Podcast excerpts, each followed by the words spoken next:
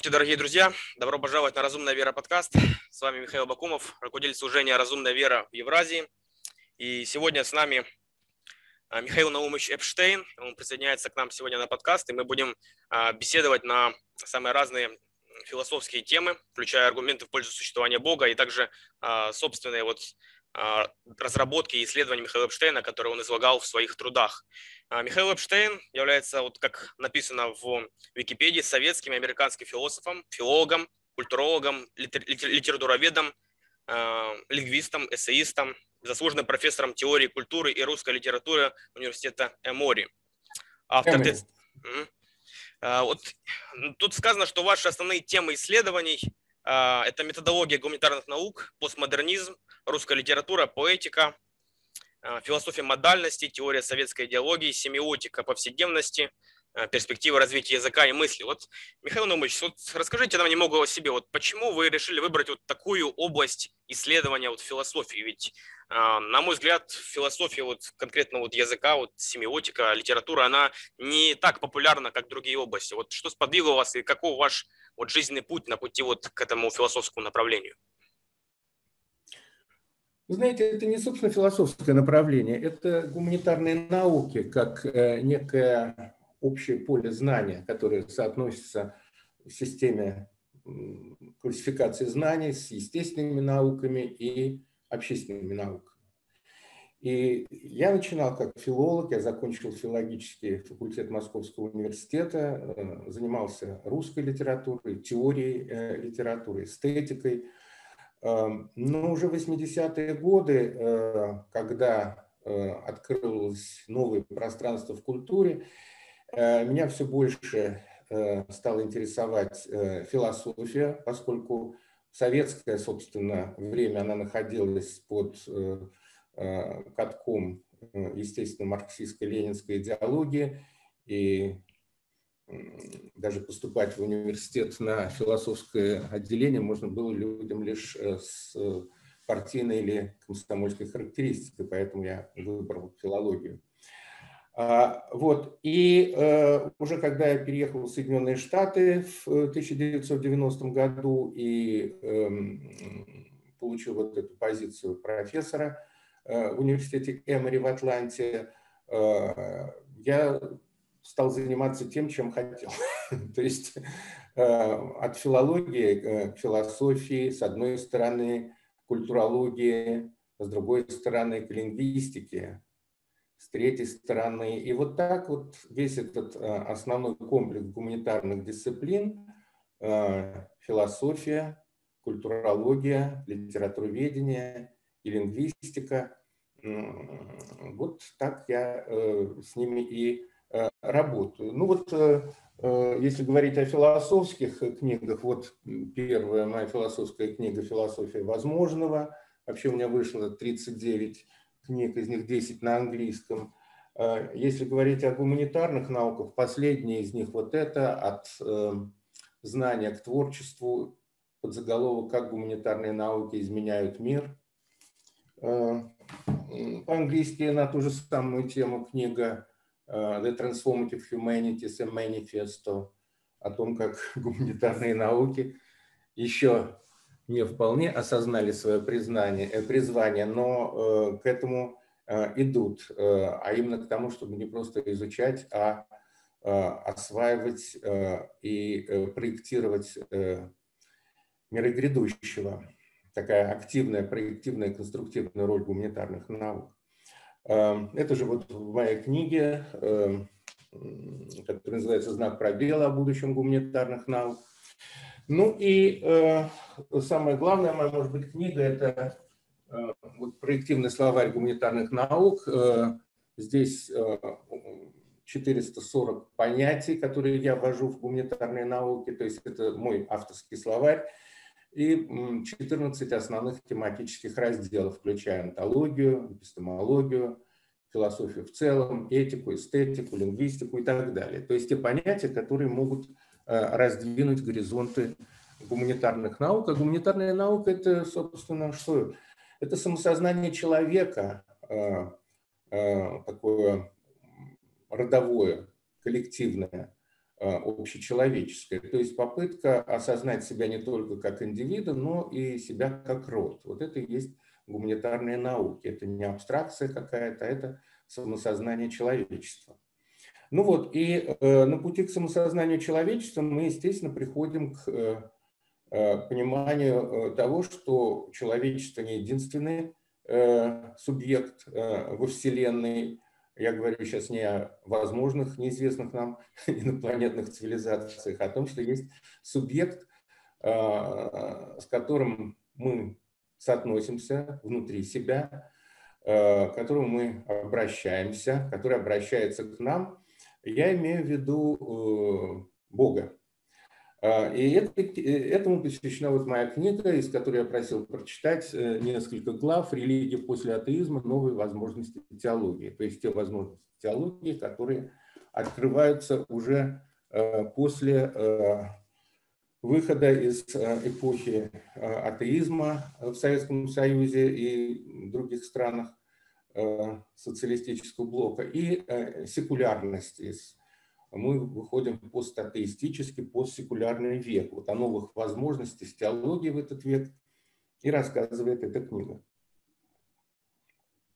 Ну вот, я преподаю в университете Эмори в Атланте, преподаю разные гуманитарные предметы, русскую литературу, философию, религию, семиотику, постмодернизм.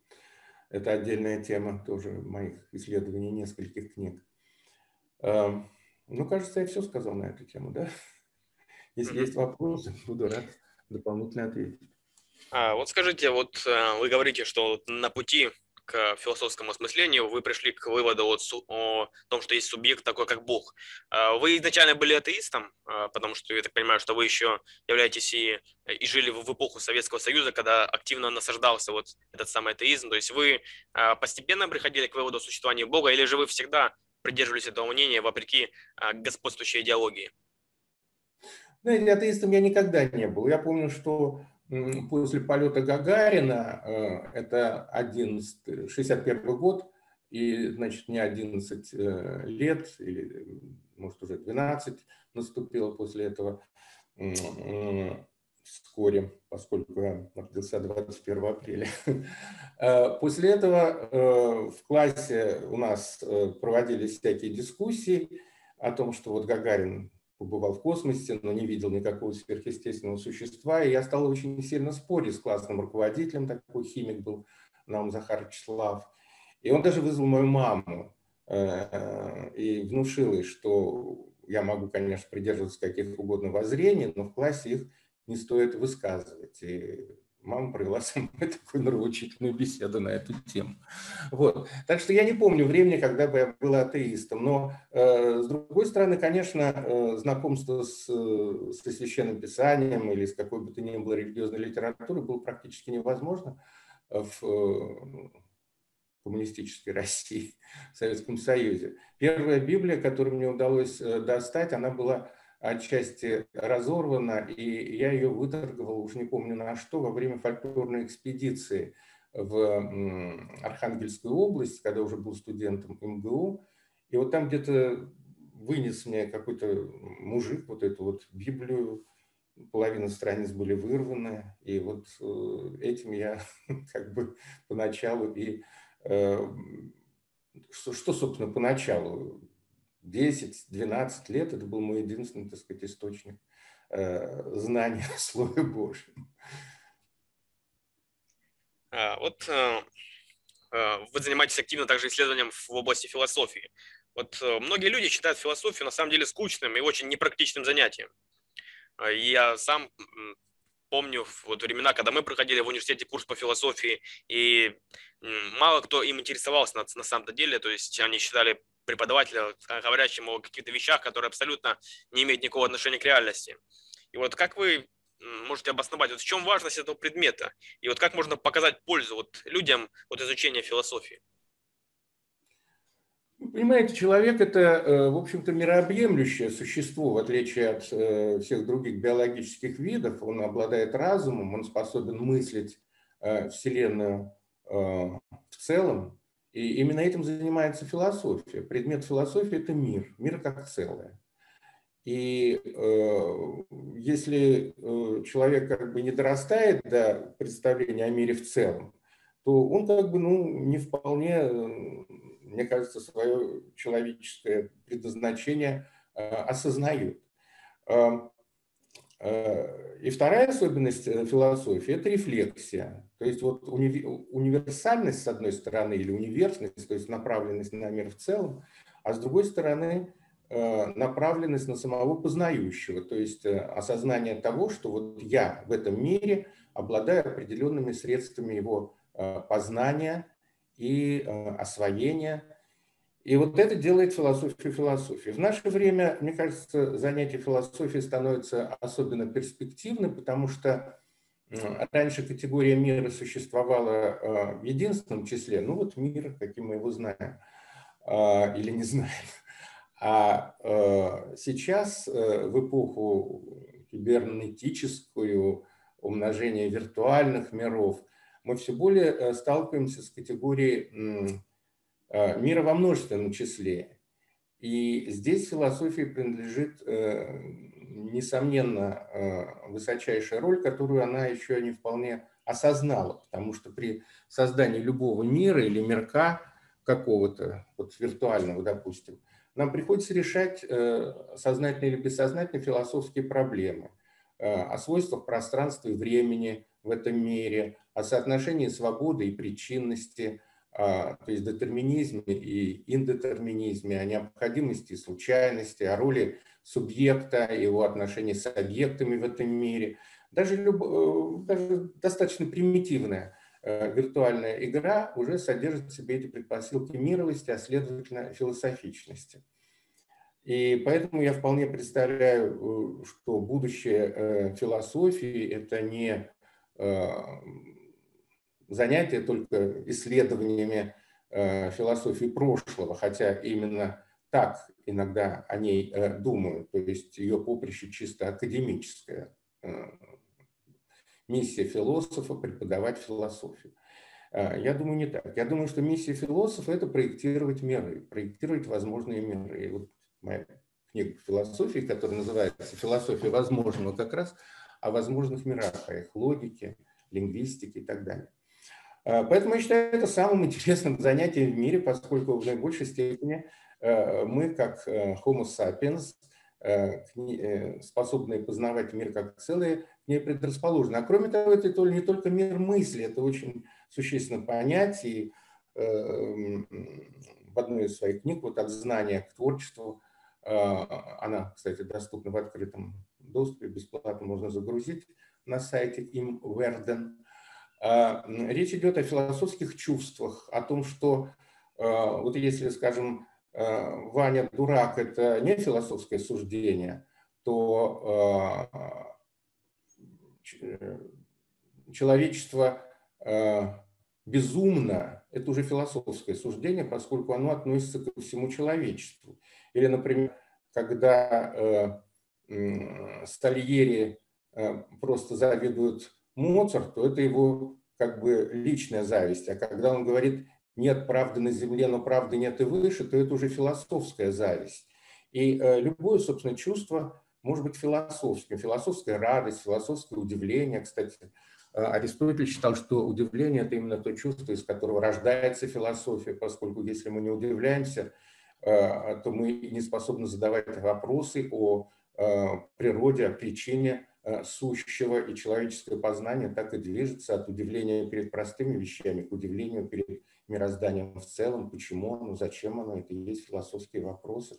Так что вся гамма чувств, философская скорбь, философская э, меланхолия, философская э, энтузиазм, философская ненависть, э, философская э, радость, это все э, тоже область философии. И я считаю, что задача философских факультетов – воспитывать не только философские рефлексии, но и философские чувства. И философские действия, кстати. Есть такие действия, которые э, тоже затрагивают э, мироздание в целом. Я имею в виду не обязательно деятельность политиков э, или там, я не знаю, руководителей каких-то международных корпораций. А вот, например, вопрос, убить или не убить комара, Это вообще философский вопрос. Должны ли мы благоговеть перед жизнью даже вот в виде комара? Раскольников, конечно, ставит перед собой философский вопрос, рассматривая моральные за и против убийства никому не нужной старушки. Так что э, такие люди, как э, Толстой, они старались вести философский образ жизни, не только совершать отдельные действия философские, но вести образ жизни, который соответствовал бы их мировоззрению, то их взгляду на мир в целом. Э, еще раз повторю, философия – это э, область э, не только мыслей, но и чувств и действий, и образа жизни. Спасибо. А, вот как философы, вот я всегда над, над размышлял, приходят к выводам по определенным вопросам. Вот, например, читая работы Георга Гегеля, его диалектику, или же вот Лейбниц, который писал о монадах и других вещах. То есть они дают а, довольно такую вот а, обобщенную структуру, то есть у них очень есть такой детальное объяснение, как вот существует реальность, есть какие-то некие идеи, то есть проистекающие одна из другого. Вот как можно делать такие выводы на основании вот чисто своих размышлений? Вот как философы а, делают такие выводы о реальности чисто из, из размышлений? Как это работает?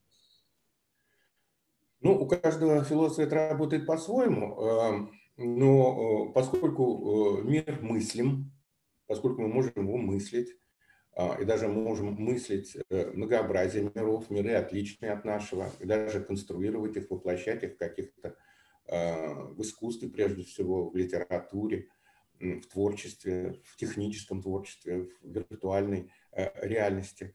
А, поскольку мир мыслим и даже э, измышляем, то мы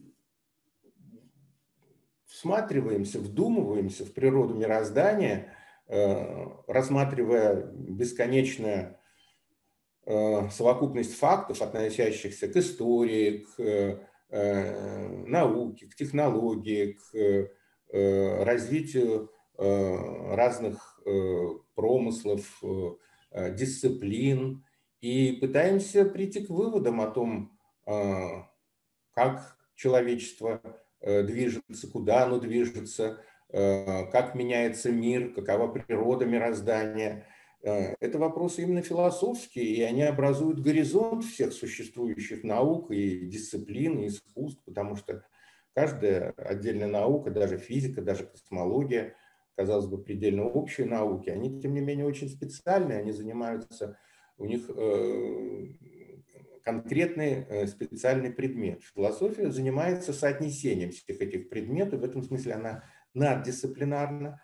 Э, ей приходится иметь дело уже с э, как бы метафизикой, не физикой, а метафизикой, то есть к тому, что идет после физики, и метахимии, и метабиологии, и метаэстетикой. То есть она рассматривает круг всех дисциплин и приходит к таким обобщающим выводам о природе бытия и мышления.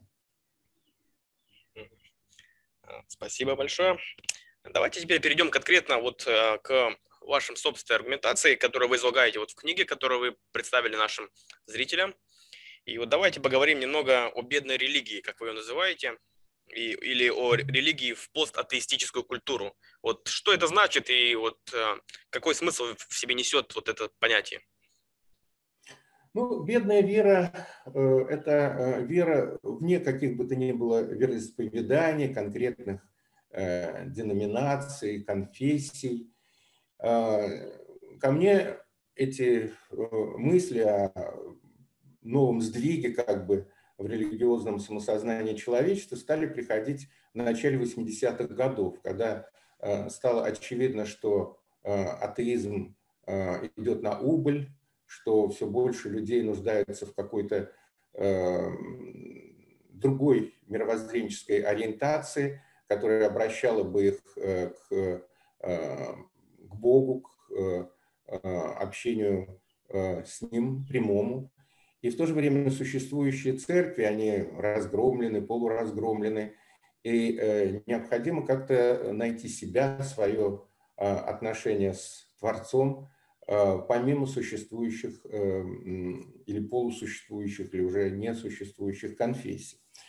Вот. Так что бедная, почему она бедная? Потому что она, тогда же у меня это название возникло по аналогии с бедным театром Гротовского. Такой был знаменитый режиссер, собственно, он и сейчас остался знаменитым польский, который создал концепцию бедного театра. Это театр без декораций, без сцены, без всех аксессуаров, переодеваний, где актеры – это просто люди, раскрывающие себя и вовлекающие в диалог зрителей. Это вот бедный театр, то есть театр без предметов материальной роскоши, без каких бы то ни было элементов лицедейства.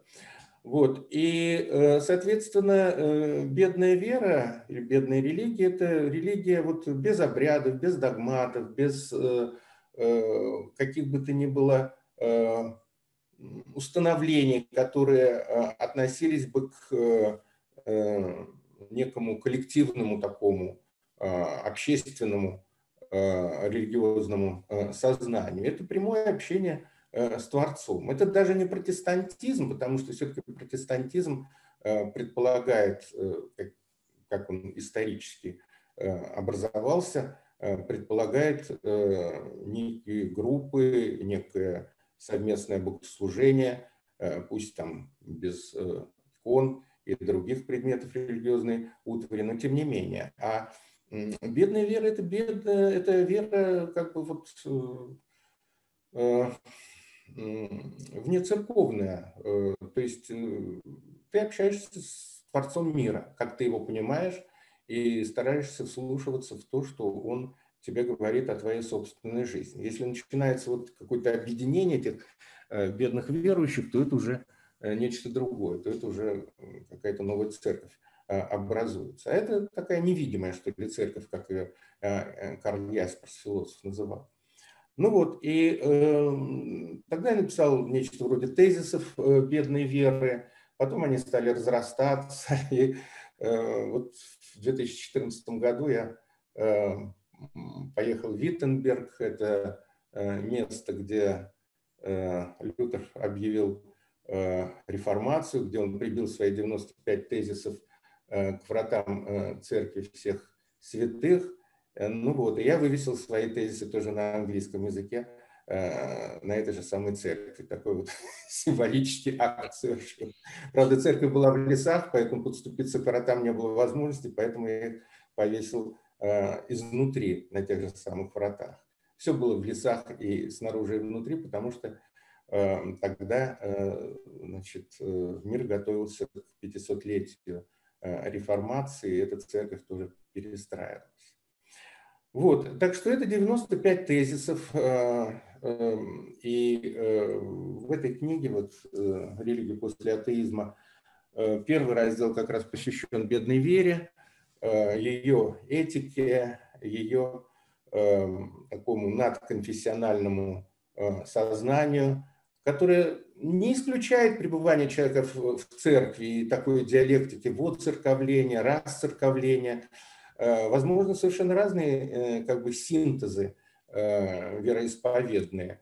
Но это совсем не то, конечно, что вот Даниил Андреев провозглашает в «Розе мира», то есть такой вот соедини... универсальная такая религия, которая, на мой взгляд, э, несет в себе опасность такой всемирной теократии. Э, э, у меня здесь есть, кстати, большой раздел, посвященный учению Даниила Андреева «Розе мира». Наоборот, это не самая богатая, вот именно самая бедная религия. Бедная в хорошем смысле, потому что слово «бедный», кстати, этимологически восходит к понятию веры. Вот фидес, фидеизм, это тот же корень, что бедный. А, так что бедная вера – это в сущности верная э, вера. Э, но значение то, что вот бедный э, как бы отдает все свое Богу, поэтому Бог богатый, да, такая же этимология, Бог и богатый, однокоренные слова. Вот, жертвует, и поэтому он бедный. Поэтому бедность и фидес, то есть слово вера, оно, они однокоренные. Вот, так что это такое вот личное, опыт личного такого предстояния Творцу, который может выбирать себе элементы разных конфессий. Это очень личное. И здесь возможны разные стадии уныния какого-то, и воодушевления, и ухода, и прихода. И... Это динамическое. Вернее, статически, вот э, Бергсон разделял э, э, религии на статические и динамические. Вот это динамическая, так сказать, религия. То есть это не религия устойчивых канонов и догматов, это религия живого отношения к живому, то есть к Создателю. Угу. Вот почему люди, которые вот обращаются вот к этой бедной религии, почему они не идут дальше? Почему они не хотят пойти, если они уже признают существование Бога, то не пойти дальше и попытаться найти то откровение, которое Бог, им, Бог дал человечеству, как говорят об этом мировые религии, и не попытаться вот углубить свои познания, скажем так, о Боге. То есть что им препятствует или почему они не считают это нужным? Ну, что значит, куда же можно дойти? Э, почему они пытаются пойти дальше? Можно ли пойти дальше Бога в своем общении с Богом? Ну, вот они так общаются с Богом, они могут быть э, одновременно и, я не знаю, там, христианами или мусульманами или иудеями. Это, я бы сказал, что это такой достаточно строгий такой монотеизм, то есть представление о единстве Бога. И разные религии по-разному к нему ведут. Ну, а можно идти к Богу кратчайшим путем вот из той точки, где ты сам находишься здесь и сейчас. А, что еще раз не исключает обращение к каким-то временного или постоянного, каким-то существующим религиозным традициям. И здесь э, тоже твое местоположение в, на карте духовной Э, духовных территорий тоже, конечно, важно. Если ты родился в какой-то определенной традиции, она тебе ближе, то э, можно достичь через нее, как-то общаясь с ней, воплощаясь или развоплощаясь в этой традиции. Сейчас очень много людей, которые сначала воцерковились, потом стали расцерковляться, потом опять воцерковляются. То есть это живая жизнь человеческая и жизнь духа. Э, которая и приемлет какие-то традиции, и не приемлет какие-то традиции. Э, ну вот главное, чтобы э, вот некоторые люди говорят, что цитируется, кстати, тоже высказывание совсем молодых людей в моей книге о том, как вот они застывают внутренне, когда находятся в церкви, что это скорее препятствует их общению с Богом. А другие люди, я тоже таких прекрасно знаю, они оживают только в церкви, что вне церкви для них немыслимо общение с Богом. То есть для всех по-разному. Но мне кажется, что вот эта э, точка э, бедной веры, то есть вот я ногой бедный, как бы предстаю тебе, Господи, и э, э, хочу говорить прямо с тобой, вот то, что Иов э, э, говорит, э, Э, Богу, и Бог э, приходит к нему и говорит с ним прямо, вот это и есть бедная вера. Э, не слушать друзей, которые высказывают всякие догматические мнения о том, что если он наказан, подвергся такой тяжелой каре, то значит он виноват перед Богом, грешен перед Ним, а Бог хочет прямо говорить с Богом об этом. И Бог ему отвечает, что ты судил обо мне вернее, чем твои друзья. А вот э, что сподвигает, сподвигает человека к этой самой бедной религии? Ведь, как, э, как вы пишете, что это происходит в постатеистическую культуру, то есть изначально она была атеистической. И вот Коэф Льюис, у него есть такой да, аргумент от желания. Он писал, что у каждого человека есть некие естественные желания, которые можно удовлетворить чем-либо в частности, там желание пищи можно удовлетворить с помощью самой пищи и так далее. И вот он также говорил, что у человека есть некое ощущение да, или желание духовного голода, которое невозможно удовлетворить э, физическими способами. Поэтому человек неизбежно каким-то образом пытается это восполнить и вот многие находят удовлетворение этого самого духовного голода именно в вот в той самой религии. Вот как вы считаете, этот аргумент, он весом, то есть он имеет смысл, и, и относится ли это к бедной религии? Это относится к любой религии, я полагаю. Э, действительно, э, я совершенно согласен с тем, что э, у нас не возникает потребность в том, в чем эта потребность не может быть удовлетворена. Если мы испытываем жажду, то потому что существует вода, которая способна ее удовлетворить. Другое дело, что не всегда это легко. Э, если ты находишься в пустыне, испытываешь жажду, то э, тебе э, нужно проделать долгий путь, путь борьбы, скитания, отчаяния, одиночества для того, чтобы найти оазис.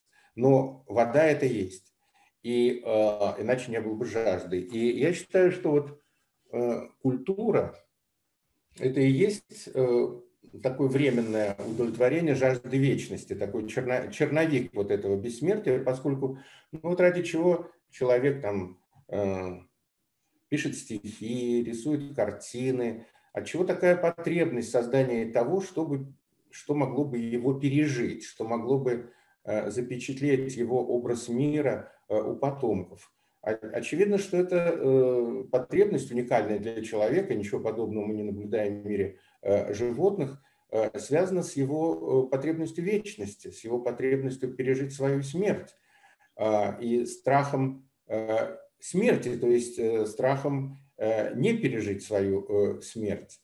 И в этом смысле культура, с одной стороны, удовлетворяет человеческую потребность, с другой стороны, конечно, недостаточно для удовлетворения этой потребности бессмертия, потому что она тоже проходит. И хотя искусство долговечно, а жизнь кратковременна, как сказал Гиппократ, но э, и искусство тоже проходит. А, а главное, что э, оно сохраняет лишь часть человека, то, в чем он э, как бы воплотил себя, но не его самого, не полноту его личности. Поэтому я и говорю, что культура – это черновик бессмертия. А беловик уже э, это бессмертие, так сказать, воочию. Поэтому э, за каждый... Бердяев об этом хорошо писал, о том, что э, о трагедии культуры, которая, с одной стороны, воплощает вот этот порыв человека, а с другой стороны, все эти формы бессмертия оказываются чисто символическими. Но, по крайней мере, культура выражает эту потребность. И мы испытываем удовлетворение Э, культуры, иначе бы художники э, или поэты э, не творили. Но, конечно, каждое человеческое существо хочет большего, хочет быть не просто творцом полотен или стихов, а хочет соединения с тем творцом, образом и подобием которого он является. То есть перестать быть просто образом и подобием, а стать как бы вот единым с ним. И это уже область религии.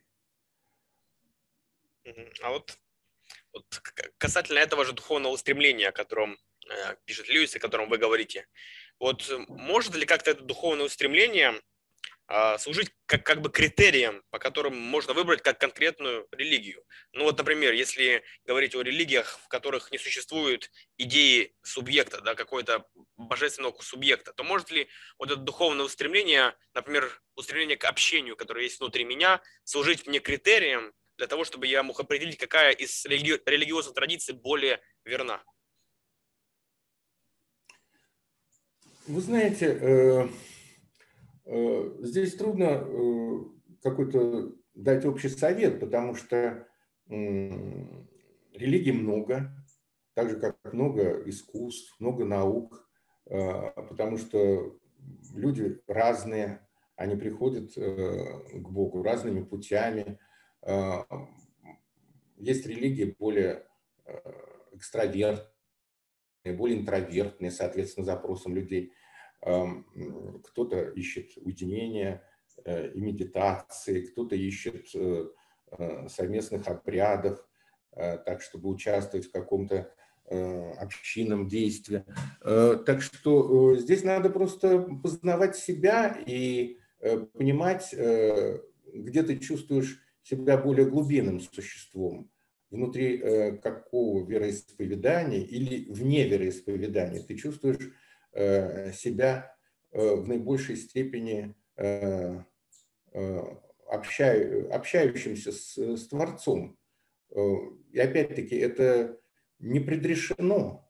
Э, человек может э, переходить из поля одного вероисповедания в другое. Это вот как ну, художник, он использует разные краски для того, чтобы э, лепить образ э, э, своего видения, своего понимания мира. Э, вот так и верующий – это художник своей веры. Это человек, который э, все время ищет, э, мучается, как э, муки творчества – это неотъемлемая часть искусства, теряется, находит. Это живой процесс.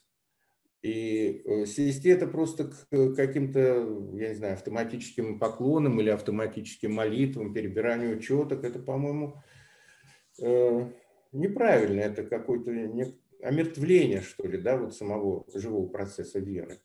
Но, может быть, каким-то людям и это полезно, и это необходимо, чтобы как бы себя держать в каком-то постоянном тонусе, который не зависел бы от их э, настроения. Вот есть некая данность, вот я ее выполняю. Для многих людей, наверное, это тоже э, душеполезно. Хорошо, э, давайте теперь поговорим конкретно о существовании Бога и о тех аргументах, которые вы представляете в своей книге. Для начала хотя бы вот поинтересоваться вашим мнением, потому что в вашей книге вы пишете, что традиционные аргументы естественного богословия, вот как я понял, э, были опровергнуты, то есть, в частности, там онтологический аргумент, да, а, и, то есть, вы не, не считаете их, насколько я понимаю, состоятельными на данный момент. А, или же это не так? То есть, потому что есть же современные защитники этих аргументов, я думаю, вы с ними знакомы, которые передовые философы в своих областях, такие как, например, Алвин Платинга, то есть Ричард Свинберн и другие люди, которые а, обосновывали эти аргументы с помощью модальной логики и других вещей. То есть, как вы считаете, эти аргументы, они имеют силу, или же вы не находите их убедительными для себя?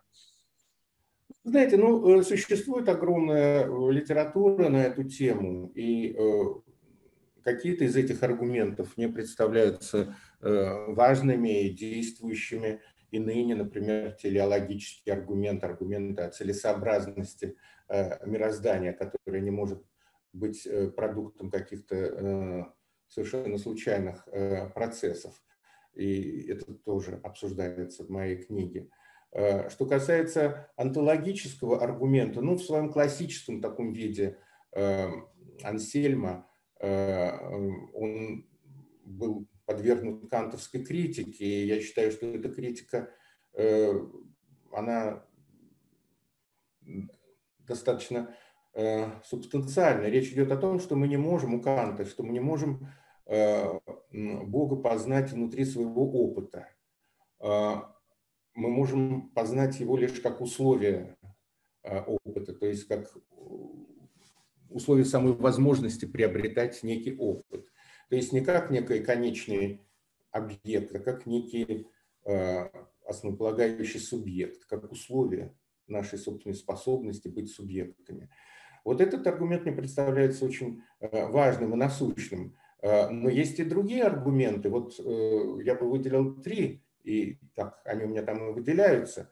Это такой вот научный аргумент – современной космологии, э, физики, э, э, представление о том, что Вселенная имеет начало, имеет конец, то, что в таком атеистическом, материалистическом мировоззрении XIX века считалось как бы признаком такого религиозного обскурантизма, Вселенная бесконечна, нет, оказывается, она конечна.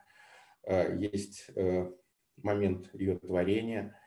Э, антропный принцип в космологии, то, что мир таков, чтобы в нем мог существовать человек, мог, могло существовать сознание, э, которое э, его наблюдает. Потому что, ну, если представить себе Вселенную без сознания, то не было бы этих цветов, не было бы этих деревьев, эти были какие-то бесконечные вибрации, каких-то энергий. А, цветы, цветы, потому что я их вижу как цветы, понимаете? И это сам, один из самых мощных аргументов современной когнитивистики, что трудная проблема сознания, то есть мы не можем э, миновать свое собственное сознание э, в, э, во всем, что касается э, определения э, параметров физической Вселенной. Она такова, какой мы ее наблюдаем.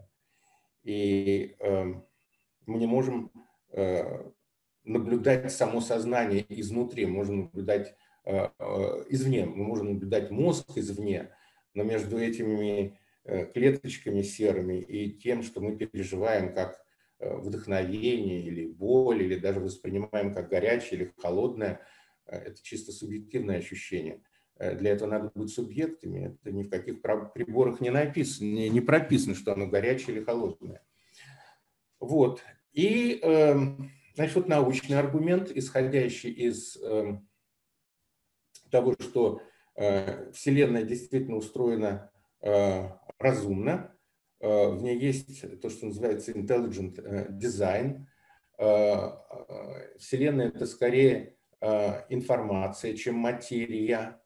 Э, то есть материя – это способ манифестации информации. Действительно, чем глубже наука заглядывает Э, во Вселенную, тем становится очевиднее, что, э, ну, возьмем, например, биологию, да, что жизнь – это язык, который определенным образом устроен, и там в биологии, в генетике господствуют лингвистические термины, потому что это информация. И физики говорят еще в конце 80-х годов было это произнесено Э, it from bit, то есть это из бита, из единицы информации. То есть физика – это как бы э, одна из ветвей информатики, так же как биология, как все другие науки. На эту тему множество книг вышло э, и продолжает выходить об информационной природе Вселенной. Таким образом, да и нам становится просто очевидно, что э, вся совокупность знаний э, может помещаться вот э, в каком-то микрочипе. И поэтому вопрос о том, каким образом там Бог мог пересчитать все волосы на головах всех живущих людей или все песчинки в пустынях, вопрос, которым мог озадачиться человек прежних веков, для нас это уже вопрос не столько веры, сколько понимания. Э, если какой-то, там, я не знаю, э, древний человек, там, рыболов, охотник, ему оставалось только верить в такую невероятную интеллектуальную способность Всевышнего э, знать все о помыслах каждого, то сейчас с компьютерами, с этой вот э, информационной техникой э, все эти а, аргументы из области чистой веры переходят в область знания, то есть это уже такая когнитивная а, религия. А, представление о том, что действительно в основе э, каждого э, элемента э, субстанции, материи лежит некая информационная составляющая, вся Вселенная – это непрерывно работающий гигантский компьютер. Это с одной стороны такой научный, что ли, аргумент. Вот. Э, второй аргумент – это технический. Это то, что э, мы э, в все более производим нечто подобное окружающему нас миру, столь же достоверное визуально, аудиально, мы можем находиться в этих виртуальных мирах, а, создающих все более а, полную иллюзию э, того, что это именно мир, то есть обладает полной а, физической достоверностью. И мы достигли э, этого искусства создания новых миров на протяжении там каких-то нескольких десятков лет. У Творца за те Э, миллиарды лет, которые прошли с момента э, сотворения или возникновения, кому как угодно, Вселенной, примерно 14 миллиардов лет, э, была полная возможность создать еще более глубинную, хорошо, так сказать, прописанную грунтовку, так сказать, антологию нашего мира, но мы с ним хорошо, так сказать, как бы соревнуемся, не соревнуемся, а выступаем как э, носители того же разума, который способен создавать новые миры, э, искусственные миры, что еще раз утверждает нас мысли, что наш собственный мир тоже создан. И э, такова, в общем-то, вера самых, я бы сказал, э, продвинутых, интеллектуально одаренных и деятельных людей нашего времени. Например, Илон Маск считает, что миллиард шансов против одного, что наш мир представляет собой компьютерную симуляцию, а, у которой есть, так сказать, творец, программист, продюсер. Эм, проводившийся несколько лет назад опрос экспертов, проводившийся Bank of America, главный банк Э, они тоже интересуются некоторыми научными вопросами. Главный американский э, банк э, показал, что до половины специалистов полагают тоже, что мы созданы в компьютерной симуляции. И хотя для многих традиционалистов в области религии это звучит как-то еретически, на самом деле это благая весть, потому что ну как, э, значит, наш мир действительно создан, значит, у него э, есть некая программа, значит, в основе лежит некая э, деятельность, не просто он является набором каких-то субстанций, а есть кто за ним, есть не просто что, а есть кто в основании миропорядка, есть Творец. И чем дальше, чем, чем более искусно мы творим Э, эти виртуальные миры, э, тем с большей э, очевидностью, с большей вероятностью можно предполагать, что и окружающий нас мир тоже сотворен. И когда в перспективе нескольких десятков лет мы сумеем создавать полностью такие вот как бы голографические миры, которые обладают всеми свойствами материальной вселенной, может быть, даже более глубоко прописаны какие-то э, моменты э, физического устройства, там запахи э, глубже, звуки полнее, краски более сочные, там уже не миллионы, а миллиарды миллиардов каких-то оттенков, мы поймем, что да, вот мы созданы по образу и подобию Бога, и именно поэтому можем создавать такие же миры, которые Э, в одном из которых мы сами обитаем. Э, это аргумент как бы матричный, да, то, что вот мы живем э, в матрице, и значит, у мира есть создатель. Давайте его обсудим, вот эти два аргумента современных, которые вы да. называете научно-технический да, аргумент. Ну, вот... Это можно на два разделить, научный и технический, а можно соединить, конечно. Ну, давайте вот поговорим о первом научном аргументе, который вы изложили. А, то есть вы основываетесь на информации, которую, как заявляют все больше ученых, да, и в биологии, например, в ДНК и в физике, о том, что она является основой мира. Но ведь э, есть же некоторые авторы, которые такие грубые материалисты, скажем так, да, которые считают, что именно материя является первоосновой, а не информация. Вот э, как можно ответить, аргументировать от им а, показать, что на самом деле информация является первичной, а не сама материя? Ну, вы знаете, э, вы говорите, находятся. Раньше они составляли э, в науке подавляющее большинство. Сейчас вы говорите, они находятся. Ну, есть и всегда будут такие люди. Но э, мы же знаем, что анализ любых материальных данных, данных Э, приводит нас э, к тому, что это именно данные, data, то есть они обладают некоторой информационной емкостью. Э, и когда будут созданы, очевидно, в не таком уж далеком будущем, квантовые компьютеры, обладающие неимоверно более высокой способностью как бы, вычисления Э, то э, такой тренд, такова растущая тенденция. э, ко все более полному информационному охвату Вселенной. И выясняется, что, собственно, нет материи без информации, что информация, она может носить и материальный характер, и нематериальный характер. Голос, который мы слышим в своей душе, голос совести там, или голос вдохновения, очевидно, он приходит изнутри, он носит нематериальный характер. Но это тоже информация. Да? И поэтому информация более емкая категория, чем материя. Вообще сейчас материя и энергия рассматриваются как одна категория. Материя и энергия, ну, после Эйнштейновской формулы превращения одного в другое. И э, еще более глубинная э, категория, которая э, им всем предлежит, это информация.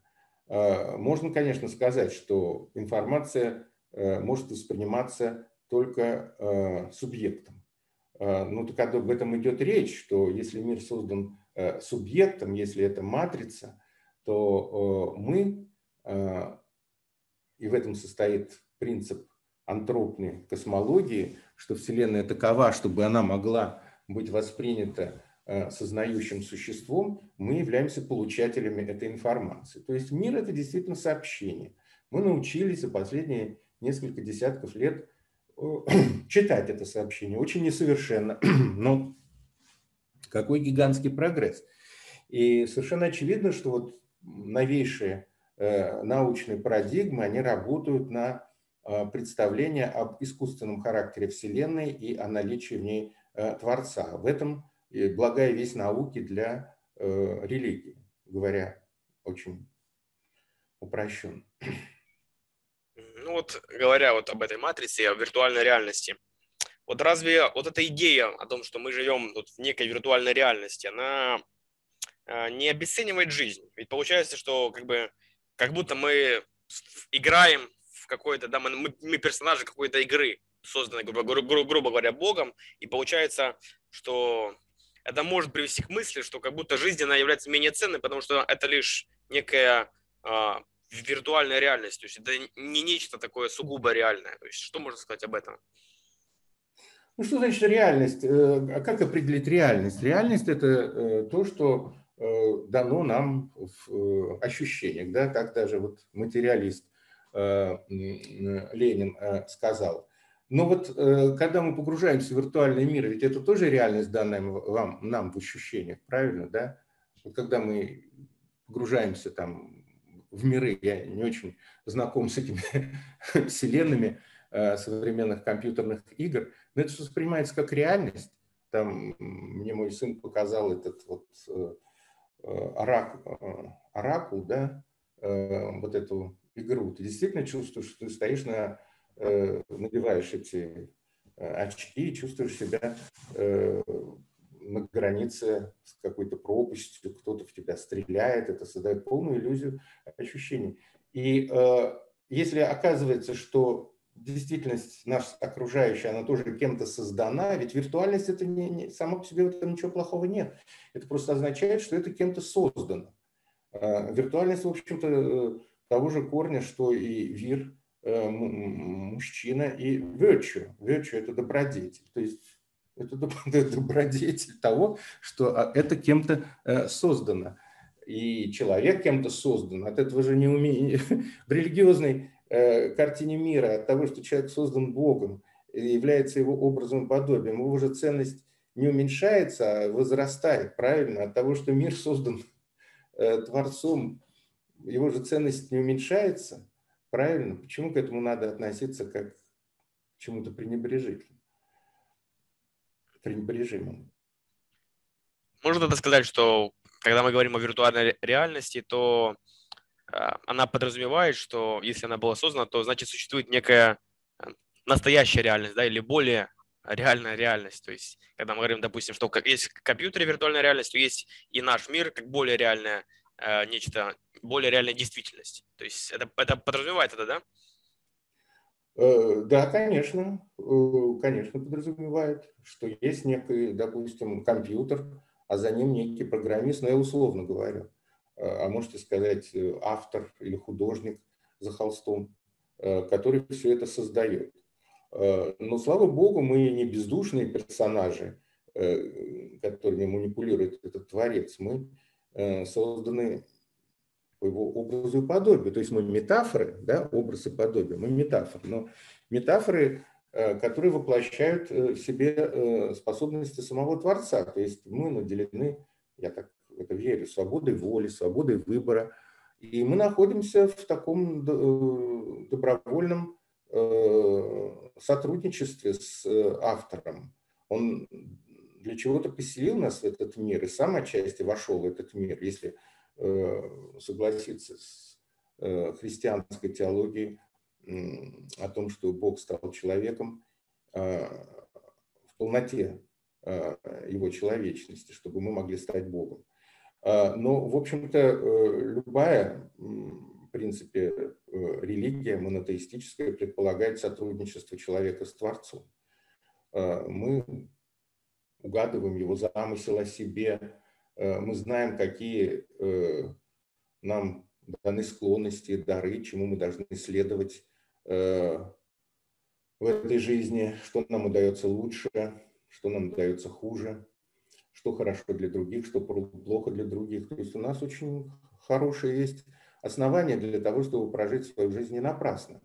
У нас есть совесть, которая позволяет нам определять, Э, как лучше себя вести, как хуже вести. У нас есть, еще раз повторяю, таланты, способности, которые позволяют нам определять, как мы можем принести больше пользы э, себе и другим. Э, так что мы как персонажи, если мы персонажи этой игры, мы как бы не обделены. А что касается игра, то это игры, то это вообще священное занятие. Как говорил Шиллер, человек только тогда человек, когда он играет. Человек признан к игре. Серьезные существа, ну, серьезные, там, насекомые какие-то, они не способны к игре. А может, и они способны в какой-то степени, если иметь в виду какой-нибудь там брачный полет. Э, но э, вообще-то сама условность, входящая э, представление об игре, то, что мы выбираем условия, создаем как бы правила этой игры и добровольно следуем этим правилам, это признаки разумного существа, который управляет собой, который может... Э, э, игра божественна, понимаете? Сколько нужно отваги, чтобы играть на века, как писал Пастернак.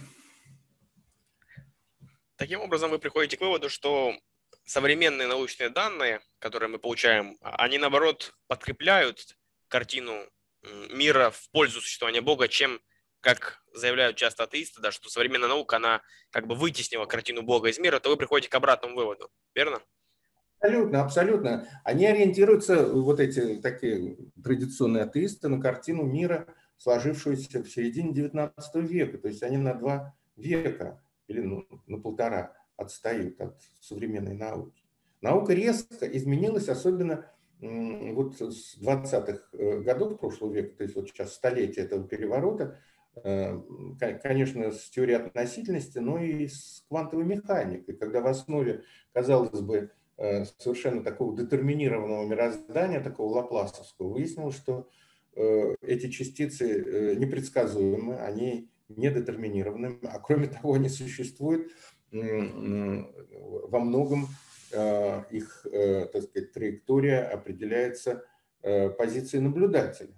То есть весь такой Э, густейший раствор фидеизма э, и обскурантизма, как это э, считалось в XIX веке. А вот, оказывается, об этом заявляет наука. С квантовой механики другая наука началась. Да, это действительно поразительно. И это что касалось э, современных научных данных. То есть мы видели, как наука позволяет нам выстроить вот современные аргументы в пользу существования Бога. Но вы также в своей книге описываете и аргумент, который вы называете одним из древнейших. Да? Это аргумент от субъектности или персоналистический аргумент. Вот, пожалуйста, объясните, что он значит, что вы имеете в виду под этим. А, персоналистический аргумент – это э, что означает? Это означает, что существует субъект, э, и каждый человек является таким субъектом, э, опыт которого внутренний э, не сводим к никаким объективным данным о нем. То есть мы можем наблюдать, я не знаю, прохождение там сигнала через его нейроны и так далее.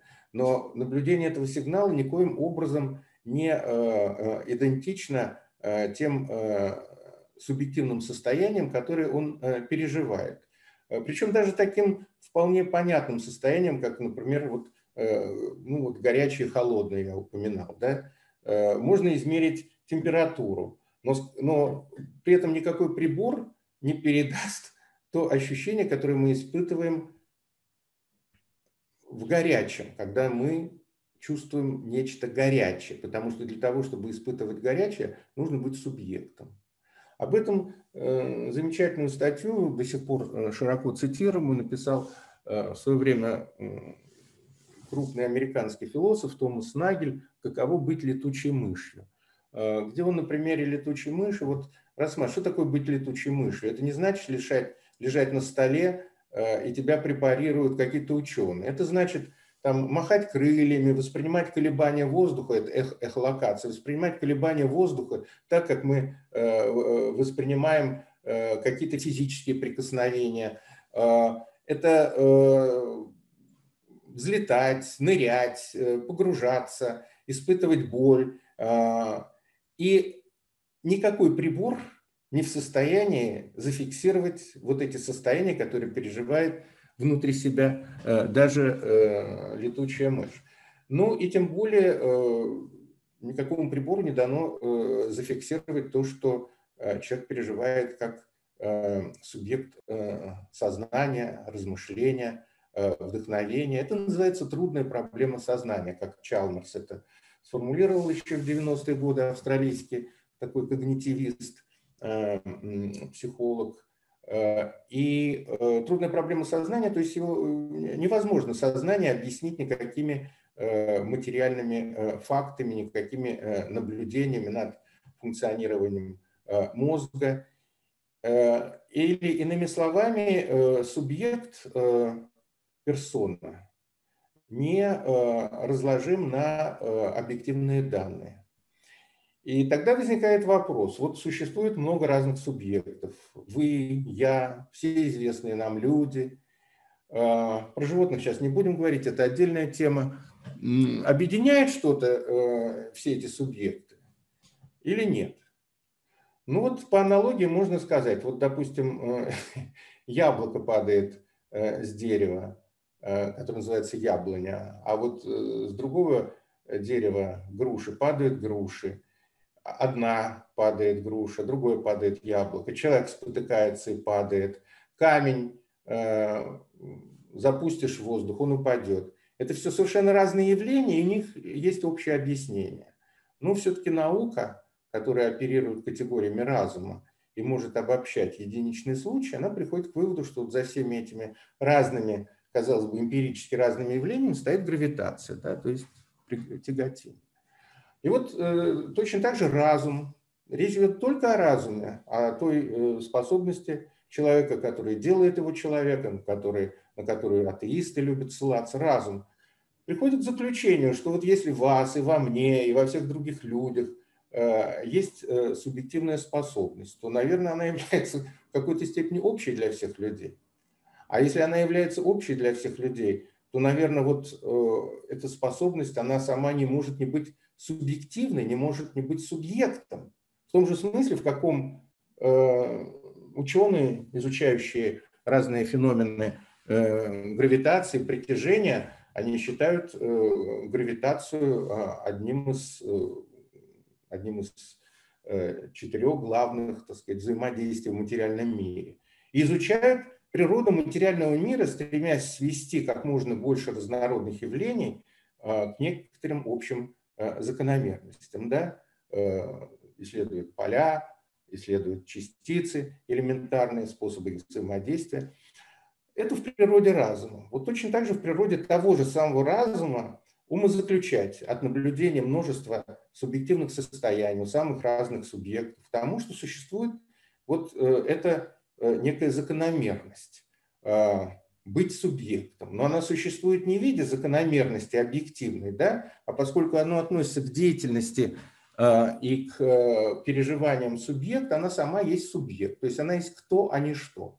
И вот это то, что мы, так сказать, в обиходе называем Богом или Творцом. И этот выход, вывод разума о том, что есть субъект общий для всех субъектов, столь же разумен, как и тот вывод, что за всеми этими случаями, так сказать, там падения притяжения стоит гравитация. А, и то же самое мы находим в книгах э, религиозных, в писаниях, э, представление о том, что Бог – это субъект. И когда э, Моисей спрашивает Бога, кто ты, как назвать мне тебя для моих соплеменников, Бог ему говорит, я есть тот, кто есть. То есть Бог определяет себя через себя. Это определение «я через я». Невозможно его определить иначе. А, или когда Иисус говорит, что э, где же Царствие Божие, его спрашивают апостолы, там ли оно, здесь ли оно, он говорит, Царство Божие внутри вас. И еще э, говорит, что я есть путь истина. Я, я, первое лицо. Кто, а не что. А, вот это и есть персоналистический аргумент, то есть э, представление о том, что в основе всех явлений субъективной жизни – Э, э, лежит э, некий все субъект, субъект субъектов, так же как в основе всех явлений объектной жизни тоже лежат какие-то объектные сущности, поля, частицы, взаимодействия. И таким образом этот персоналистический аргумент, который, конечно, развивает такую трансцендентальную Э, позицию Канта о том, что мы не можем э, найти Бога как бы в предмете своего опыта, но сама наша способность иметь субъективный опыт – это и есть свидетельство наличия э, субъекта. Вот так я понимаю персоналистический аргумент. Да, интересно. То есть можно сказать, допустим, что вот этот аргумент персоналистический нас приводит к идее того, что должен существовать первосубъект, и затем mm-hmm. вот научно-технический аргумент позволяет нам показать, что вот весь наш мир, он также сводится к этому же программисту, который является субъектом. То есть их можно объединить в некую такую, да, как говорят, кейс на английском. Да, да, совершенно верно. И, и э, об этом тоже говорится в книге, о том, что как эти два аргумента, персоналистический аргумент и научно-технический аргумент, как они сходятся э, в общей э, перспективе. То есть, э, разумеется, там, где есть субъект, там не может быть, там не может не быть мира объектов. И наоборот, поскольку эти категории соотносительны друг к другу. Вот. За мир субъектов отвечает один аргумент, за мир объектов отвечает другой аргумент. Но поскольку эти категории соотносительны, хотя, на мой взгляд, все-таки первичность в данном случае принадлежит субъекту, мы всегда наблюдаем, как субъект создает нечто объектное – то есть э, сначала все-таки субъект творец, а потом его творение. Ну, на эту тему возможны, так сказать, э, разные споры. Здесь тоже есть эм, раздел о э, не небытии, об антологии происхождения мира из ничего, или теологии происхождения мира из ничего. Не буду этого касаться это отдельный вопрос. Но э, эти два аргумента, научно-технический и субъектно-персоналистический, они очень легко дополняют друг друга, поскольку э, в мире действует э, разум, в этом состоит информационно-антропная природа космоса. В мире субъектов действует тот субъект, который говорит о себе только «я» и который мы знаем как «я» в себе, как большее «я» в своем «я», как то «я», которое объединяет нас с, с другими людьми. И э, было бы безумием, на мой взгляд, или какой-то магией такой первобытной, считать, что вот все случаи падения, это они управляются каждый каким-то э, своим маленьким там э, демоном или механизмиком каким-то. Понятно, и в этом состоит значение науки, что она объединяет все эти случаи гравитации в некую законы гравитации. Вот так безумием было бы считать, что у каждого субъекта вот есть какой-то свой механизм его субъективного действия, а субъекта, самой способности, предпосланной нам быть субъектами, не существует. Это чисто э, разумный, рациональный вывод.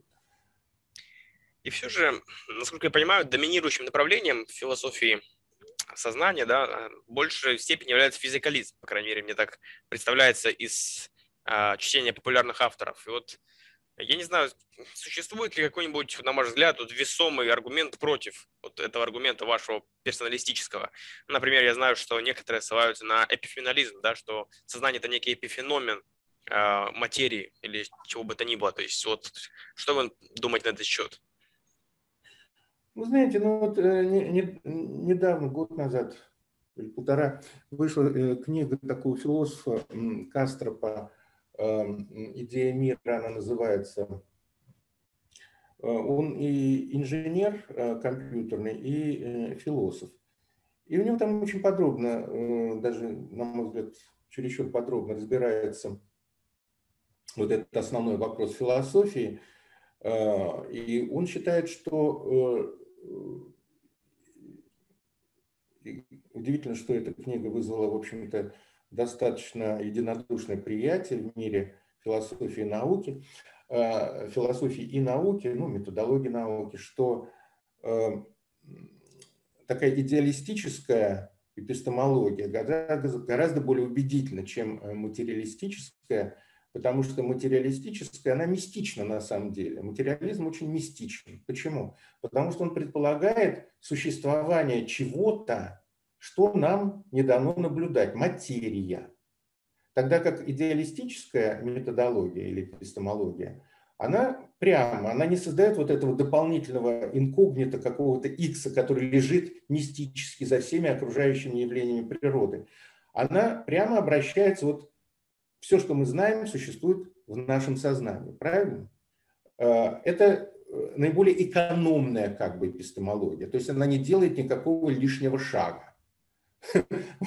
Известно, как, ну, это возвращает нас, наверное, э, к епископу Беркли с его субъективным идеализмом и на аргументы епископа Беркли, то есть быть это значит быть воспринимаемым, да, по Беркли, такой тоже известный персонаж английской культуры Сэмюэл Джонсон, составитель первого словаря английского языка, ответил, он ударил ногой о камень и сказал, вот мое доказательство. Это опровержение того, что мир существует только благодаря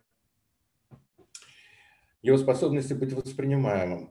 На что, э, я не помню, э, мое ли это возражение или его, ну, неважно, что, собственно, его убедило его собственное ощущение. Он скорчился от боли, когда ударил об этот камень, понимаете? И другого способа тестировать реальность существования этого э, камня, чем ударить о него э, ногой и испытать э, боль, у него не было. То есть на самом деле это действительно самая экономная эпистемология, поскольку она обходится без второго шага, без постулирования того, вообще Ленин, материализм, империокритицизм, это все же возрождается, да, империокритицисты, империоманисты, они говорили о том, что вот опыт, реальность опыта, в нем есть субъектная составляющая, есть объектная составляющая. Между ними принципиальная координация. То есть отделить одно от другого не, не, нельзя.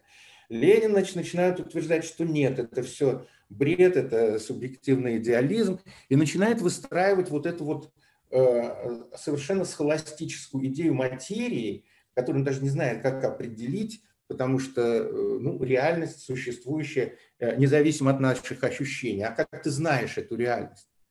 Зачем ты строишь какой-то, э, гипостазируешь некую материю за пределом, так сказать, всего видимого, потому что это некая сущность всего видимого, осязаемого и так далее. Когда все это тебе дано прямо изначально через твое сознание, через твои ощущения. Вот. Так что здесь современная, так сказать, наука, э, она разная. И вот этой трудной проблемы сознания никто не отменял. Э, то, что невозможно вывести э, сознание из таких вот физикалистских наблюдений. Я в, своем, в своей статье про эту книгу Кастропа, я как раз упрекаю его в том, что при этом возникает трудная проблема материи, потому что да, невозможно объяснить материю. Если... И, и предлагаю свою, так сказать, версию, которая называется дуоманизм, то есть дуалистический манизм, согласно которому мы имеем дело с такой вот структурой, вроде как лента Мёбиус. Знаете, вы когда переходите все время с внутренней стороны на внешнюю, при этом эта лента, она нигде не порвана, да, она непрерывная. А, и э, думанизм – это есть как раз э, выражение такой э, единства, с одной стороны, это одна лента, непрерванная, не разрезанная, не склеенная. С другой стороны, ее внутренняя сторона становится внешней, ее внешняя сторона становится внутренней. И то же самое выражено в самом значении предлога «в». Мы находимся в мире, мир находится в нас. И эти два постулата, что первично э, мир или я, оказывается, что первично в. То есть первично само пребывание одного в другом, пребывание сознания в мире и пребывание мира в сознании. И я считаю, что вот предлог «в» – это самое, между прочим, э, частотное слово в русском языке. Ну, иногда говорят предлог «и», Э, союз «и» и предлог э, «в». Но «в» как раз э, и обозначает прекраснейшим образом структуру мироздания «все во мне и я во всем», как у Тютчева это сказалось. Ну вот. То есть таким образом получается, что, исходя из этого аргумента персоналистического, мы можем узнать о существовании абсолютного абсолюта, субъекта, а, или же Бога, если говорить проще, на основании просто того, что мы заглядываем внутрь себя, внутрь своей субъектности, внутрь понимания того, что у нас есть вот это сознание, это субъектность, которая не сводима никаким другим вот внешним объектом. Да, да. Это, и насколько я понимаю, этот, это аргумент, который, к которому стремился Кант, да, то есть Кант, он был таким критиком вообще попыток объяснить Бога на основании вот внешнего внешней реальности, если я правильно понимаю. И он больше тяготел вот таким вот именно аргументом на основании вот того, что мы ощущаем внутри себя. Да, совершенно верно. И э, удивительно, что современный атеизм, вот новый атеизм, так сказать, э, научный атеизм, вот э, Докинза, Деннета, тоже глава в моей книге ему посвящена, они натурализируют э, религию и делая ее удобным объектом, мишенью для критики, тем самым э, не понимают ее природу. Но доля вины за это лежит и на э, тех теологах, которые натурализируют религию, то есть представляют Бога как предмет некоторого опыта, а не как условие самой возможности опыта. Понимаете? То есть э, такой вот атеизм, он, э, в общем-то, паразитирует на натуралистической теологии, в отличие от трансцендентальной теологии или персоналистического аргумента. Если Бог предмет нашего опыта, то наука, исследуя этот опыт, может обнаружить в нем отсутствие фигуры Бога. Гагарин летал, а Бога не видал. Ну вот в таком, или как пишет там Э, один из этих новых атеистов, телескоп и микроскоп действительно показали отсутствие Бога ну, во Вселенной. То есть они изначально начинают с ошибочной предпосылки, что Бог – это объект научного исследования, и таким образом ну, потом заключают, что его нет. Да, именно так. Э, и вот, э, обсудив вот эти аргументы, в частности, вот современные научные данные, которые указывают на существование Бога, вот в преддверии Пасхи а, которая будет по традиции православной вот 2 мая. Вот как вы думаете, может ли рациональный человек сегодня верить в чудеса и в частности в воскресение Христа? То есть это рационально допустимо, учитывая современный научный багаж, или же наоборот а, вероятность этого снижается? Ой, вы знаете, эм, я полагаю, что, во-первых, э, не все должно быть абсолютно рационально. Э, все-таки э, вера и знание – это разные вещи. И, как говорил Паскаль, нет ничего более сообразного с разумом, как его недоверие себе. То есть в природу разума входит сознание его собственной ограниченности. Мы не знаем, как мы рождаемся. на свет, и почему именно мы, а не кто-то другой. Мы не знаем, откуда мы приходим, мы не знаем, куда мы уходим, многого не знаем. И основные загадки как раз возникают на границе небытия и бытия, то есть как из чего-то произошло э, нечто, как э, появляется семя, как из семени вырастает э, дерево. Самое таинственное, что только может быть. Ну вот, и воскресенье относится к этой э, загадке на границе бытия и небытия, как не бывшее может стать бывшим, э, может стать э, сущим. На эту тему существуют исследования. Например, вот Фрэнк Типлер один из двух основоположников антропного принципа в космологии, крупнейший физик и математик, вместе с Джоном Берро написал эту книгу «Антропный принцип» 1987 год. Э, он э, создатель еще нескольких, автор еще нескольких книг, в том числе «Физика бессмертия» и «Физика христианства», где он очень подробно рассматривает вот как раз воскресенье, Э, так же, как и непорочное зачатие, и зачатие, и другие таинственные явления и таинства с точки зрения физики.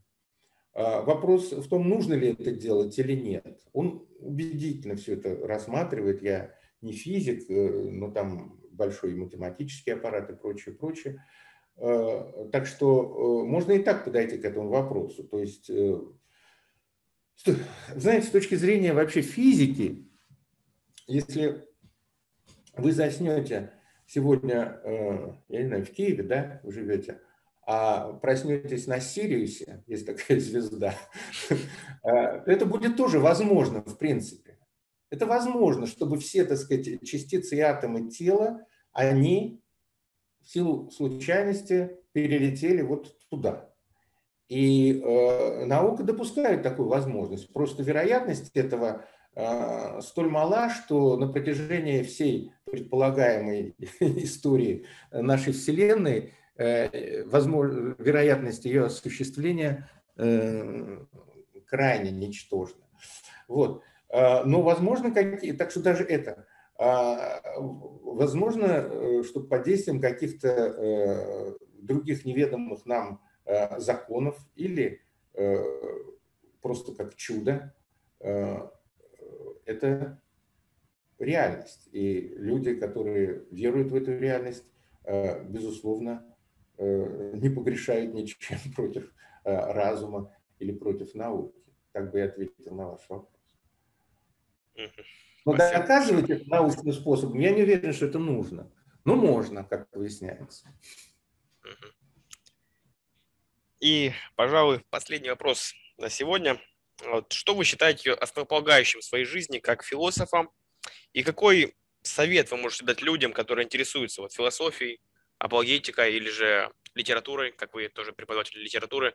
Что вы можете посоветовать? Какие, может быть, книги, материалы? И с чего начать? И вот что вы считаете лично основополагающим у себя в своей жизни? Вот какую вы цель а, преследуете в ваших исследованиях? знаете, для меня таким э, решающим поворотным моментом Э, стало то, что я осознал э, гуманитарные э, науки, в том числе философию, и лингвистику, и культурологию, что это проективные области деятельности, что это не только предметы такого изучения, но что это предметы, творимые человеком. Что я имею в виду? Вот у двух других областей знания, естественной науки и э, общественной науки, у них есть своего рода практическое дополнение, то есть активность, основанная на знании этих дисциплин. На основе естественных наук возникает техника, технология, да, она пользуется э, знаниями э, естественно, научными для того, чтобы создавать нечто новое. И, собственно, весь окружающий нас мир, кроме деревьев, ну, и дома, и одежда, и, и книги, и э, компьютеры, все это э, сотворено техникой на основе каких-то знаний, э, добытых наукой. Э, на основе общественных или социальных наук э, возникает политика. Да? Политика это активность той деятельности, которая изучается общественными науками, то есть способы организации обществ, администрации, географическая политика, экономическая политика, геополитика, много разных политик. А вот что на основе гуманитарных наук? Вот здесь огромный знак вопроса, и я для себя понял, это произошло где-то в начале тоже 80-х годов, что это та область, которая ждет э, некого заполнения. Да? Не существует такой общепризнанной или преподаваемой в университетах той области, той активности или деятельности, которая соответствовала бы технике по отношению к естественным наукам или политике по отношению э, к э, общественным наукам. И именно поэтому возникает такое искушение политизировать гуманитарные науки, использовать их как идеологию, потому что не выработался еще их Э, собственный специфический для них способ активности. Вот этим я и занимаюсь. Э, как, какая возможна деятельность э, в языке, проективная деятельность в языке. Вот я с 2000 года веду такую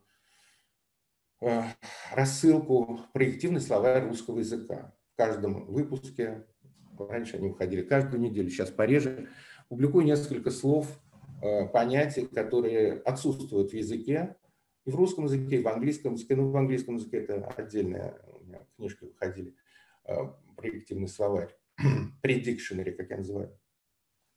Какие-то из этих слов привьются, какие-то нет. Это как семена, ты бросаешь их в землю, некоторые прорастают, некоторые не прорастают. Но это, это способ лингвистической деятельности, проективной деятельности в языке. Вот то же самое и в культурологии, создание новых движений, новых дисциплин, новых систем понятий, то же самое философия. Вот это то, что я считаю, э, вот если вы э, посмотрите эту книгу, вот, э, на которую я уже обращал ваше внимание, «От знания к творчеству», да, вот как, и дальше под заголовок «Как гуманитарные науки могут изменять мир», «Как гуманитарные науки могут изменять мир». Вот здесь есть несколько разделов по философии, по лингвистике, по культурологии, по литературе. И э, каждый раздел – это вот э, развертывание тех возможностей. Не случайно моя книга называется «Одна из э, философий возможного». Какие возможности такой практической проективной деятельности возникают в разных областях гуманитарных наук? И как это, в принципе, можно было бы преподавать, как можно было бы в университетах не только создавать, ну, есть отделения, департаменты там, философии, сравнительной литературы, э, лингвистики, а как можно было бы создать э, департаменты или программы в области проективных гуманитарных наук или э, transhumanities, transformative humanities. Вот этот вопрос меня интересует и в отношении философии тоже. How philosophy, как философия может быть трансформативна? И что вы могли бы посоветовать вот людям, которые хотят начать а, развиваться в этих областях какие, может быть, материалы, книги, ваш личный сайт, что вы можете порекомендовать? Значит, я могу порекомендовать эту книгу, да, вот, вот эту, «От знания к творчеству». Она есть э, в, э, на этом сайте, на том же сайте, где «Религия после атеизма», откуда вы уже читали. И есть еще одна книга, более легкая, э, она называется «Будущее гуманитарных наук». Это 12 лекций. Вот там прямо, вот, вот все таким простейшим образом изложено. Ее можно приобрести, загрузить э, с сайта Litres. Она стоит там какие-то копейки. Вот. И э, будущее гуманитарных наук. Litres. Хорошо. Спасибо огромное, Михаил Наумович. Это была очень интересная беседа. Друзья, на этом мы сегодня завершаем. Э, если у вас остались какие-то вопросы, вы можете задать их лично Михаилу Наумовичу в его а, с его социальных сетях, которые у него есть, вы можете его найти. Я думаю, вы не будете не против да, ответить на имеющиеся вопросы, которые, возможно, появятся у наших зрителей. Спасибо вам, что были с нами. Я есть в Фейсбуке. В Фейсбуке у меня есть блог, э, так что можете там подписаться на него и задавать вопросы. Я буду рад ответить, если смогу, конечно. Спасибо большое. И ссылки на а, эти книги и также на профиль Миханомыча мы оставим в описании к этому видео, поэтому вы можете свободно их найти. Дорогие друзья, спасибо, что были сегодня с нами. Я надеюсь, эта беседа была познавательная. Вы э, немного расширили свой горизонт, э, свое мировоззрение в понимании от сегодняшних проблем, сегодняшних дискурсов. И я надеюсь, что вы также присоединитесь к нам в следующий раз. Поэтому подписывайтесь, делитесь этим видео с друзьями и оставляйте свои отзывы, комментарии. Мы всегда рады и ждем. Спасибо. Всего доброго. Спасибо вам. Спасибо всем слушающим.